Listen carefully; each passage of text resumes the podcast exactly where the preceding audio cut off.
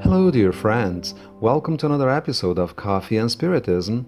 This is Valdemar Francisco, and Gustavo Silveira brings us a message today.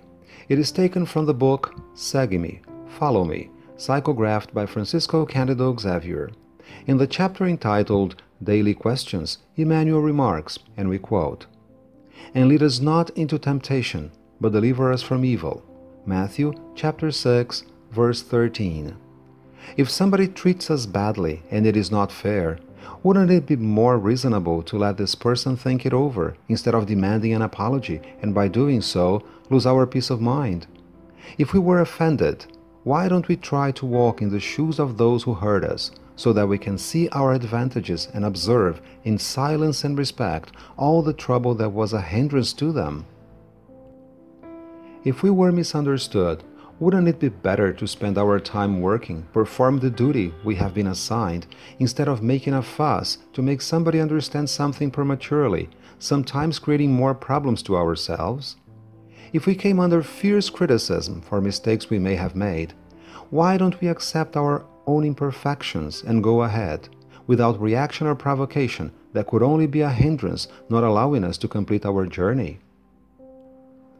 If we are depressed, due to sickness or because of something bad that has come about, why getting angry about the dire circumstances we face temporarily, not paying attention to the opportunities they offer us? Even if we face serious difficulties in our day to day lives, let's be serene and tolerant, the two basic forces of patience, because if we can't do without rational faith in order to avoid blindness and fanaticism, we also need patience, meditation, and self analysis so that we are not easy prey to the unreasoning thoughts brought about by situations that make us uneasy. Unquote. In the Gospel according to Spiritism, chapter 2, from item 5 to 7, Allan Kardec tells us that when we understand Spiritism well, we're able to broaden our thoughts, and it can promote in each one of us a changing point of view about any situation and people who share our journey here on earth. Let's keep in mind this analysis by the codifier because Emmanuel seems to be showing us this shift of perspective using our day to day lives as an example. If we came under fierce criticism for mistakes we have actually made, why don't we accept it and try to get better instead of trying to argue about it and justify our mistake? asks Emmanuel. In fact, Accepting criticism about something wrong we have done is the right attitude of anyone who leads life, taking into consideration the spiritual point of view. It means you don't let yourself swell with pride, thinking everything you do is right and justifiable. On the contrary, you are humble enough to recognize there is always room for the improvement of your spirit, because that's the goal you must pursue while incarnated here on earth. Emmanuel doesn't mention only this subject, that is, criticism, but also contempt, offense, misunderstanding, sickness, for they are all challenges we have to face and they are frequently a cause of distress.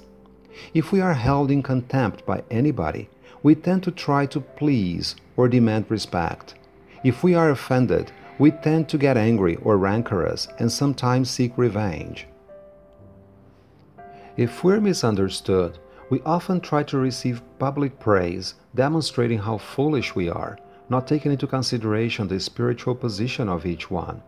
If we are criticized, we tend to give way to vanity, trying to hide our mistake. If we get sick, we get desperate and tend to think we have been either forgotten or punished when, in fact, we are in the healing process of our soul through the re education of the bad habits and addictions that threaten our lives. That's why the title of the message, Daily Questions, is so curious. In a subtle way, Emmanuel seems to be trying to convey the idea that the tasks we're here to tackle are not present only in those important moments that mark our incarnations, but also and even more in those situations that are not out of the ordinary, with those people we live with and who knows us better than anyone else. And it is in these daily questions that Spiritists show their real moral transformation and fight a battle against themselves. Lastly, Emmanuel remarks that we need not only rational faith, but also serenity and tolerance, which are the basis of patience, so that we don't fall into dull routine and get discouraged, something that destroys our zest for life. Peace and love to you all, my friends, and until the next episode of Coffee and Spiritism.